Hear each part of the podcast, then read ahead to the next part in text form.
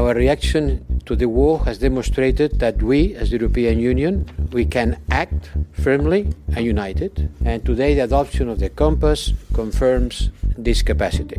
Der strategische Kompass als ein Zeichen der europäischen Entschlossenheit. So hat der EU-Außenbeauftragte Josep Borrell den Kompass am 21. März präsentiert. Der Kompass ist eine Art Grundlagendokument für die europäische Sicherheits- und Verteidigungspolitik.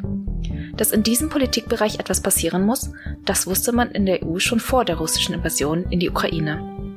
Seit 2020 wird schon an dieser neuen Strategie gearbeitet. Jetzt ist es schmerzlich offensichtlich geworden.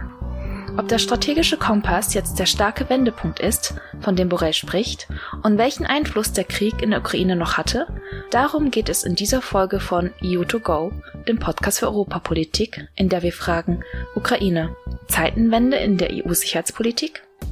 Mein Name ist Chung Yuan. Ich bin Policy Fellow für EU-Institutionen am Jacques Delors Center, dem Think Tank für Europapolitik in Berlin.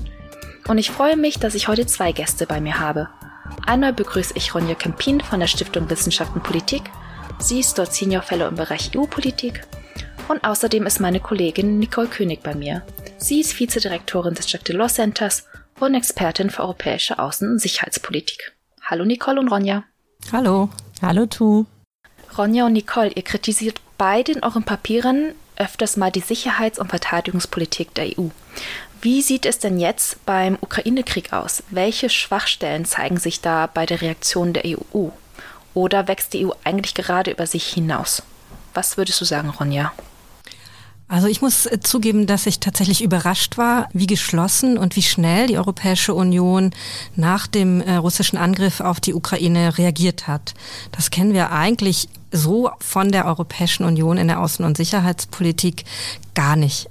Wir haben ja eigentlich das Bild einer Europäischen Union vor Augen, die eher zögert, die lange braucht, bis sie Entscheidungen äh, trifft, die sich dem Vorwurf immer wieder ausgesetzt sieht, eher an Konflikten vorbeizuarbeiten und nicht Konflikte direkt äh, zu bearbeiten. Und jetzt haben wir doch gesehen, dass in einer wirklich atemberaubenden Geschwindigkeit eine Milliarde Euro äh, der Europäischen Friedensfazilität, einem ganz neuen Instrument, ähm, freigegeben wurden, um Waffenlieferungen an die Ukraine zu ähm, finanzieren. Wir haben gesehen, das ist natürlich nicht direkt Sicherheitspolitik, aber wir haben gesehen, wie schnell sich die europäischen Mitgliedstaaten bereit gefunden haben, das härteste Sanktionspaket in der Geschichte der europäischen Integration gegen Russland auf den Weg zu bringen. Also das Halbjahreszeugnis 2022 der Europäischen Union in der Außen- und Sicherheitspolitik fällt in meinem Falle sehr positiv aus. Würdest du zustimmen, Nicole? Ich glaube, ich würde Ronja da zustimmen. Das war tatsächlich atemberaubend schnell und man muss ja vor allem auch sich nochmal überlegen, äh, Waffenlieferungen über die EU zu finanzieren, war natürlich in diesem neuen Instrument angelegt, aber bleibt natürlich gerade auch in dem jetzigen Kontext hochkontrovers. Und äh, wir haben gesehen, dass es eben Kehrtwenden gab in einzelnen Mitgliedstaaten, natürlich bei uns in Deutschland, aber auch in Schweden, in Finnland. Und diese Kehrtwenden haben letztendlich auch den Weg geebnet für diese sehr kontroverse europäische Entscheidung. Entscheidung. Auch deswegen kontrovers, weil natürlich immer die Frage im Raum steht, inwieweit lässt man sich in diesen Krieg auch mit reinziehen. Die Frage, die natürlich im Raum steht, aber ich glaube, da kommen wir noch zu, ist, inwieweit sich jetzt dieser Fall Ukraine auch auf andere Fälle übertragen lässt. Welche Rolle spielt denn dann der strategische Kompass in dieser Sache? Das ist ja ein, Grundlagendokument, auf das sich jetzt alle EU-Staaten geeinigt haben, um die europäische Sicherheits- und Verteidigungspolitik zu stärken. Ihr sagt beide, die EU hat sich eigentlich ganz gut geschlagen im ersten Halbjahr 2022, beziehungsweise im ersten Quartal. Soweit sind wir ja noch nicht. Welchen Mehrwert hat denn jetzt der strategische Kompass für die Situation mit der Ukraine und für die europäische Sicherheits- und Verteidigungspolitik? Ja, also der strategische Kompass, wie du es ja auch eingangs erwähnt hast, Tu, ist natürlich ein Dokument, was nicht auf den Ukraine-Krieg gemünzt ist und auch keine Antwort darauf darstellt, sondern äh, über anderthalb Jahre erarbeitet wurde. Da geht es wirklich darum, die gemeinsame Sicherheits- und Verteidigungspolitik für die nächsten fünf bis zehn Jahre umfassend auszurichten in verschiedenen Bereichen. Ich denke trotzdem, dass der Krieg in der Ukraine natürlich einen Einfluss jetzt hatte auf dieses Dokument, weil das Dokument wurde einmal Monat nach äh, dem Beginn der Invasion verabschiedet und in diesem Monat ist noch sehr viel passiert im strategischen Kompass. Das heißt, es war schon vorher angelegt beispielsweise, dass man die europäische Friedensfazilität stärker nutzen will, aber jetzt steht im Kompass auch drin, dass dies zum Beispiel auch der Fall ist in Krisensituationen, wenn äh, die territoriale Integrität von einem Staat bedroht ist oder eben die Bevölkerung zu schützen ist. Vielleicht darf ich ganz kurz einhaken. Könnt ihr noch mal ganz kurz erklären, was die Europäische Friedensfazilität ist für unsere Zuhörerinnen und Zuhörer?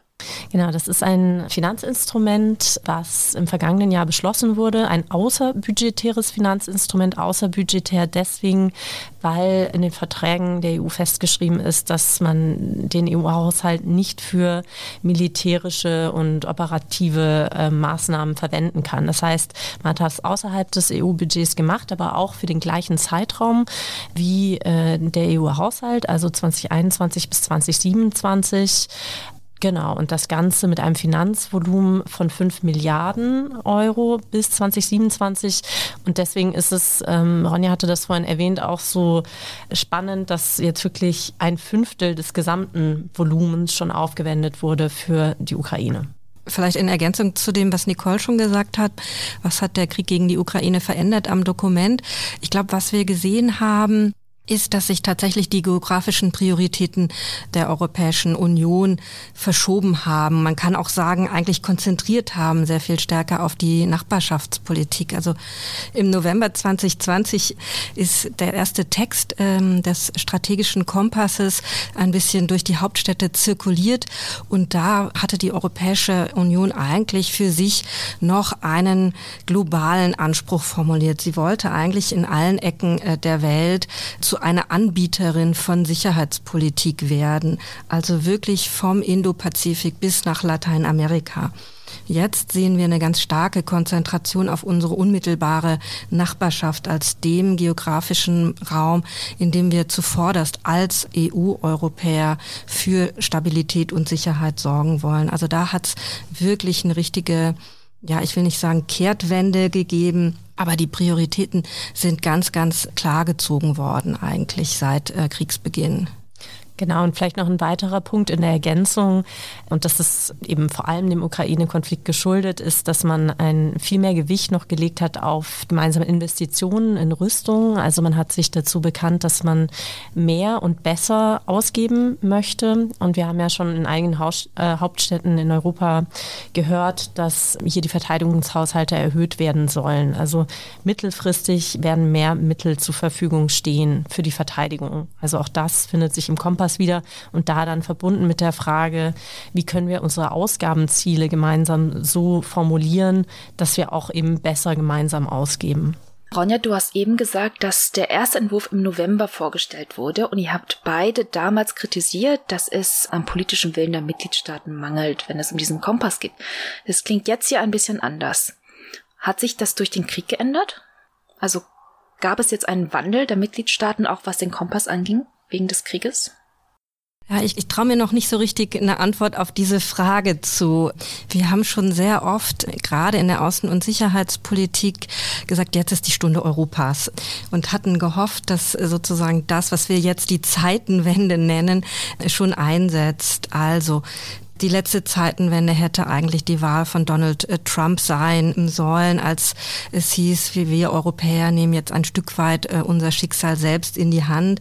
Und es hat Veränderungen gegeben, aber ein Quantensprung in der sicherheits- und verteidigungspolitischen Zusammenarbeit der 27, glaube ich, der ist nicht erreicht worden. Genauso wenig wie nach der Finanz- und Schuldenkrise, als die Ausgaben für die Verteidigung in den Mitgliedstaaten eingebrochen ist und man gesagt hat, jetzt müssen wir doch zusammenarbeiten, weil wenn wir zusammen gut mit unserem Geld äh, umgehen und haushalten, kriegen am Ende mehr militärische Möglichkeiten sozusagen. Weniger Geld, trotzdem mehr Fähigkeiten. All das hat nicht lang angehalten. Und von daher, glaube ich, ist so ein bisschen meine Hoffnung, ähm, dass der Ukraine-Krieg jetzt diesen dieses katalytische Moment ist oder war, der wirklich äh, diese Zeitenwende hervorruft. Aber so ein bisschen Magengrummeln habe ich trotzdem und will dem oder kann dem Ganzen noch nicht so richtig äh, trauen. Hab so ein bisschen Angst vor der nächsten Krise, die die EU-Europäer dann vielleicht wieder in alle unterschiedlichen Winde ja streben, streunen lässt und die schöne, gute Einheit und Einigkeit, die wir jetzt erleben und die ja auch Stärke der Europäer, der EU-Europäer demonstriert, dass die dann sehr schnell wieder dahin ist. Ich glaube, die Frage stellt sich tatsächlich, inwieweit jetzt das dem besonderen Kontext der Ukraine geschuldet ist. Wir haben hier einen sehr klaren Aggressor. Wir haben hier auch sehr unmittelbare Implikationen für EU-Mitgliedstaaten, ja auch Drohungen an europäische Mitgliedstaaten.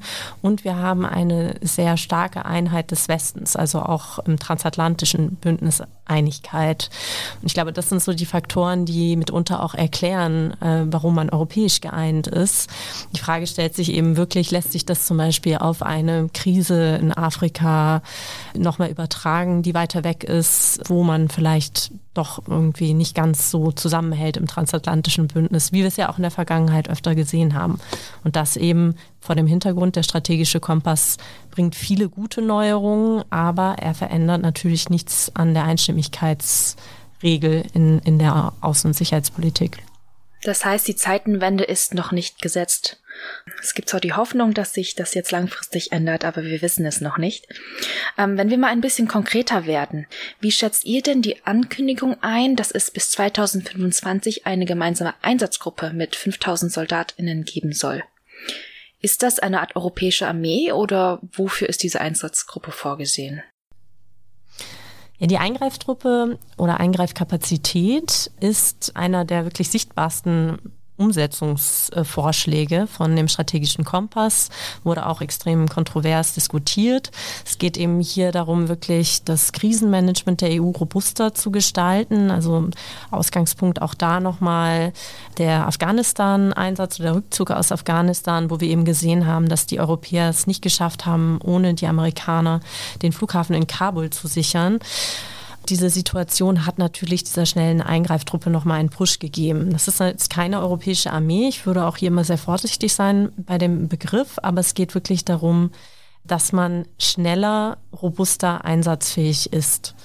Das Ganze basiert auf den Kampfverbänden der EU, die es bereits gibt seit 2007 und soll sozusagen noch ausgebaut werden. Die große Frage, die sich eben stellt, und das passt so ein bisschen zu dem, was wir vorhin gesagt haben, ist, in welchen Situationen man sich tatsächlich den Einsatz dieser Eingreiftruppe vorstellen kann in Zukunft.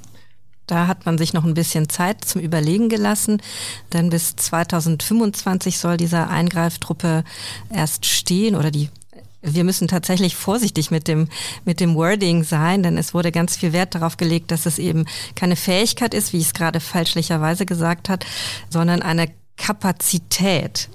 Also keine Capability, sondern a Capacity im Englischen.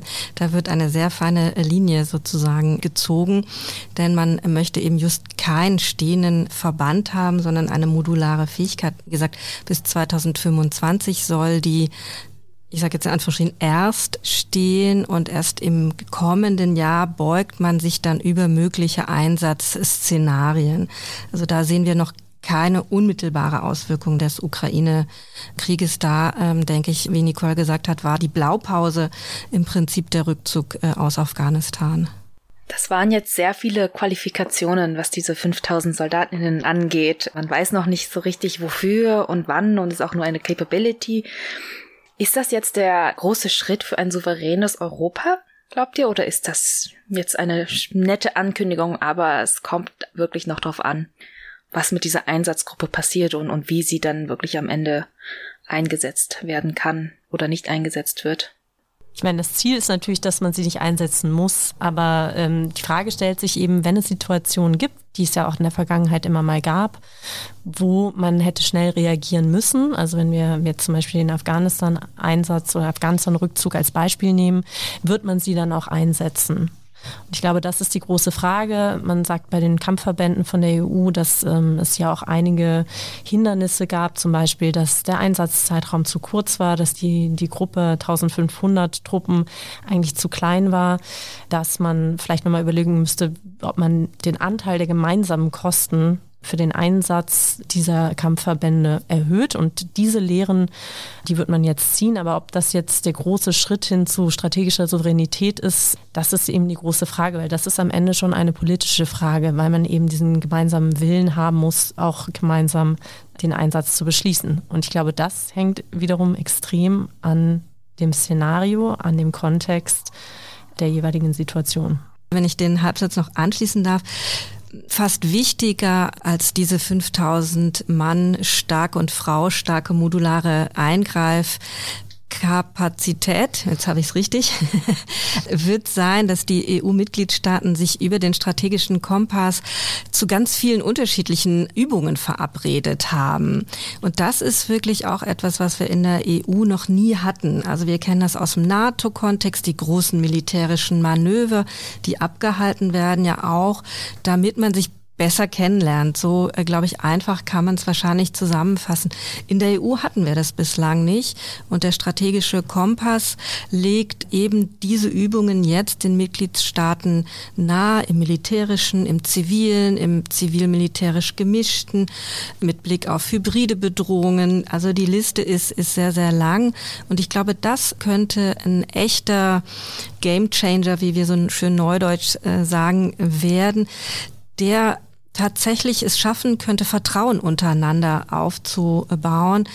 Das ist eigentlich etwas, was wir unter den EU-Mitgliedstaaten ja auch in der Vergangenheit viel zu wenig hatten. Vertrauen auf die Verlässlichkeit des Partners, des Nachbarn. Genau, wenn ich auch da, ich stimme dir da total zu, äh, Ronja das ist, glaube ich, ein Aspekt, der sehr oft übersehen wird im strategischen Kompass, dass man eben bislang nicht diese strategische Vorausschau gemacht hat und dass man eben jetzt nicht nur sagt, man sagt jetzt diese fünf oder acht Szenarien können wir uns vorstellen, sondern diese auch wirklich weiterentwickelt, immer wieder anpasst und eben in Übungen probt, wie es im Ernstfall aussehen könnte. Und vor dem Hintergrund, dass es eben bei der Einstimmigkeit bleibt, ist das enorm wichtig, weil man damit die Entscheidungsfähigkeit wirklich einem Praxistest unterzieht und dann möglicherweise im Ernstfall auch schneller geeint handeln kann. Ihr habt jetzt diese gemeinsamen Übungen als eine große Stärke des Kompasses genannt. Gibt es noch andere Stärken, die ihr hervorheben würdet, wenn es um den strategischen Kompass geht? Also ich glaube, wichtig ist mir tatsächlich, ähm, auch das ist so ein bisschen hinten runtergefallen in der Berichterstattung über den Kompass, dass tatsächlich die Verteidigungsminister sich unter der Ägide des Hohen Vertreters äh, einmal jährlich treffen äh, und quasi im Beichtstuhlverfahren äh, dann, so stelle ich es mir zumindest vor, berichten, wie sie national den strategischen Kompass umgesetzt haben, welche Fortschritte da erreicht worden äh, sind. Also das heißt, wir erhöhen ein bisschen den Druck auf die Mitgliedstaaten, auch wirklich greifbare äh, Ergebnisse oder greifbare Schritte sozusagen in der Umsetzung zu gehen.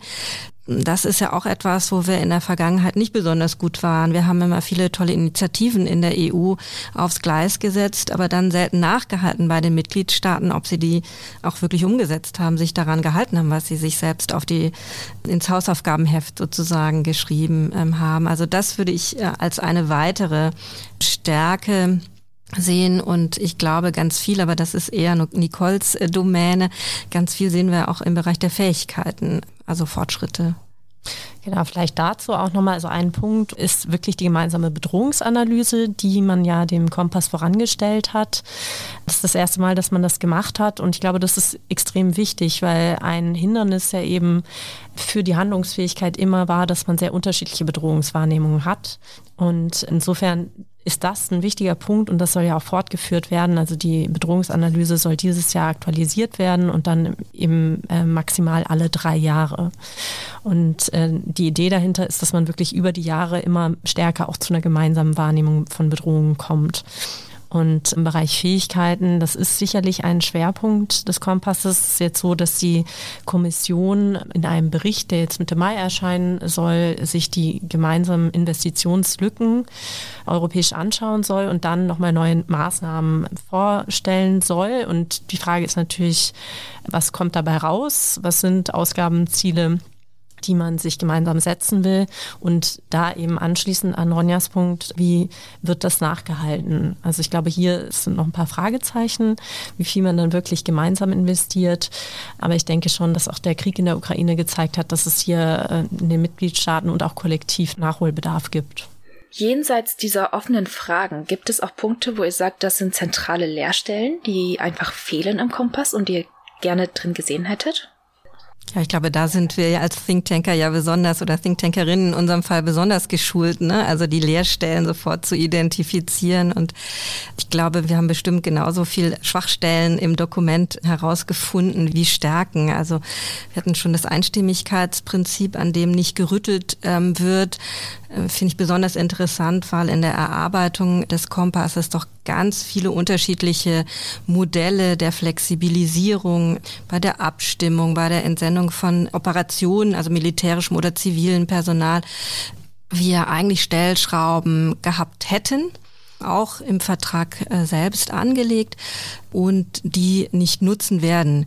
Es ist nur an einer Stelle im strategischen Kompass ein Hinweis darauf zu finden, dass die Mitgliedstaaten sich bereit finden können, eventuell einer Gruppe von Mitgliedstaaten die Durchführung einer zivilen oder militärischen Operation zu übertragen, die sie dann im Namen der gesamten EU durchführt. Aber auch hier sind die Details noch auszubuchstabieren, auszuverhandeln sozusagen. Also ich glaube, das bleibt eine große Schwachstelle. Dann glaube ich, ja, die Frage der Verbindlichkeit sozusagen, also wie stark dringt der europäische Reflex, den äh, dieses Papier ja befördern will, wirklich auch in die Mitgliedstaaten ein? Inwiefern fräst er sich so ein bisschen in die NATO-DNA der Militärplanerinnen und Planer in den Mitgliedstaaten ein? Also ich glaube, das ist auch eine große Frage. Das kann man nicht mit einem strategischen Kompass anordnen, aber das ist natürlich eine Conditio sine qua non, wenn wir über mehr europäische Eigenständigkeit in der Sicherheits- und Verteidigungspolitik sprechen. Genau, ich glaube, eine weitere Leerstelle ist die Tatsache, dass die Arbeitsteilung zwischen der EU und der NATO äh, weiterhin unklar ist. Das war also ein Auftrag, den gerade aus dem Think Tank-Bereich äh, viele geäußert haben. Das sollte klarer werden. Und was wir sehen, ist einerseits eben eine klare Festigung der Rolle der NATO in der kollektiven Verteidigung. Das ist eben vom Hintergrund des Kriegs in der Ukraine auch sehr nachvollziehbar. Aber was weniger klar ist, ist, wie man sich mit der NATO koordinieren will im Bereich zum Beispiel hybride Bedrohung, im Bereich neue Technologien, im Bereich Klima und Sicherheit. Das sind Themen, die auch für das nächste strategische Konzept der NATO eine Rolle spielen werden. Und hier ist wirklich die Frage, wie koordiniert man sich in diesen Bereichen, wo es Überlappungen gibt. Und damit verbunden eben auch die Frage, welchen Wert hat eigentlich die Beistandsklausel der EU, also Artikel 42.7 des EU-Vertrags. Also es gab jetzt im Vorfeld des äh, Gipfels in Versailles auch den Hinweis, dass man diesen, also von den Nicht-NATO-EU-Staaten, insbesondere Schweden und Finnland, dass man die Beistandsklausel stärken möchte. Es gibt jetzt aber im Kompass auch keine qualitative Aufwertung der Klausel. Und hier stellt sich eben auch die Frage, wie grenzen sich diese europäische Beistandsklausel und NATO Artikel 5 voneinander ab? Was würde passieren, wenn sie gleichzeitig aktiviert werden, etc. Also das sind auch Fragen, die noch zu klären sind. Ja, vielen Dank. Damit kommen wir auch fast schon zum Ende und ich möchte als allerletzte Frage noch mal ein bisschen über die EU hinausschauen. Du hast jetzt ja auch gerade schon die NATO erwähnt, Nicole. Wie haben oder wie reagieren denn andere Länder außerhalb der EU auf den strategischen Kompass und wie sieht denn insbesondere die NATO oder wie sehen denn insbesondere die NATO-Mitgliedstaaten die europäischen Bemühungen? Wird das als Konkurrenz aufgefasst oder einfach als komplementär? Was würdest du sagen, Ronja? Also ich glaube, im Moment haben wir als EU-Europäer das Glück, dass wir mit äh, Joe Biden im Weißen Haus einen Präsidenten sitzen haben, der die Europäer ja explizit ermutigt hat, nicht nur mehr für die Verteidigung zu tun, sondern mehr Eigenständigkeit in äh, der Sicherheits- und Verteidigungspolitik zu erlangen. Das ist auch da wieder ein relativ feiner Unterschied zu seinen Vorgängern, aber es geht tatsächlich um die Erlaubnis sozusagen aus Washington, an die EU-Mitgliedsländer eigenständiger eben handeln zu können. Und ich glaube gleichzeitig, wenn man in den NATO-Staaten den strategischen Kompass liest, sollte man sich eigentlich freuen, denn ein Großteil der Fähigkeiten, die sich die EU-Europäer zulegen wollen, ähm, sind eben diese sogenannten strategischen Kernfähigkeiten, die dann am Ende des Tages im Falle eines Einsatzes auch der NATO zugute kommen. Und von daher glaube ich, wird der Kompass äh, zunächst erstmal sehr positiv rezipiert, sowohl in der NATO als auch in Amerika, also in den USA, in Kanada. Wenn ich es negativ formulieren äh, sollte, dann würde ich sagen, Sie haben vielleicht auch nichts zu befürchten vom strategischen Kompass der Europäischen Union. Also er nimmt der NATO äh, im Prinzip nichts weg. Also und auch aus dieser etwas negativen Sicht eigentlich gar keinen Anlass zur Kritik am Dokument. Ja, vielleicht dazu noch. Also es gab natürlich während der Erarbeitung des strategischen Kompasses immer wieder die Frage, sind das jetzt Doppelungen, unnötige Doppelungen mit der NATO? Zum Beispiel bei der schnellen Eingreifkapazität hat sich die Frage gestellt. Das heißt, eigentlich die äh, schärfsten Kritiker gegen Doppelungen mit der NATO sind eigentlich schon die EU-Mitgliedstaaten, also vor allem die zentral- und osteuropäischen Staaten. Und ich glaube auch, dass sich das jetzt in Zukunft nochmal verstärken wird. Denn gerade wenn man eben jetzt eine sehr starke Priorität im Bereich der territorialen Verteidigung hat, äh, wenn man den Ukraine-Krieg hat, wo wir nicht wissen, wie lange der noch uns beschäftigen wird, dann wird man, glaube ich, umso genauer darauf gucken, dass hier keine unnötigen Doppelungen mit der NATO zustande kommen. Aber alles in allem eine positive Entwicklung auch aus Augen unserer Partner auf der anderen Seite des Atlantiks. Vielen Dank, Nicole und Ronja, dass ihr heute da wart. Bevor wir zum Ende kommen, habe ich wie immer noch drei Fragen an euch, die ihr bitte jeweils mit einem Wort antwortet. Und Ronja guckt ganz überrascht. Das ist so eine eine Kategorie, die wir in diesem Podcast haben an unsere Gäste. Die kenne ich eigentlich, ähm, aber ich dachte, ich entkomme ihr. Dieser Kategorie entkommt ähm, niemand. Und die erste Frage geht auch direkt an dich, Ronja. Auf einer Skala von eins bis fünf, wie sehr hat der Krieg in der Ukraine den strategischen Kompass verändert? 4,5. Also sehr stark. Die zweite Frage geht an dich, Nicole. Welcher Mitgliedstaat ist das größte Hindernis für die Abschaffung des Einstimmigkeitsprinzips in der europäischen Sicherheits- und Verteidigungspolitik? Polen. Polen. Und die letzte Frage geht an euch beide. Wenn ihr euch eine Sache aussuchen dürftet, was wäre die wichtigste Maßnahme, um die europäische Sicherheits- und Verteidigungspolitik zu stärken? Ob sie nun im Kompass steht oder nicht. Ein gemeinsamer Verteidigungshaushalt glaube, eine langsame Abkehr von der Einstimmigkeit, angefangen erstmal bei der europäischen Außenpolitik, weil die Verteidigungspolitik nicht ohne die gemeinsame Außenpolitik zu denken ist. Eine Abkehr von der Einstimmigkeit, sagt Nicole, und ein gemeinsamer Verteidigungshaushalt, sagt Ronja. Vielen Dank an euch beide, dass ihr heute bei mir wart. Ganz herzlichen Dank. Danke dir.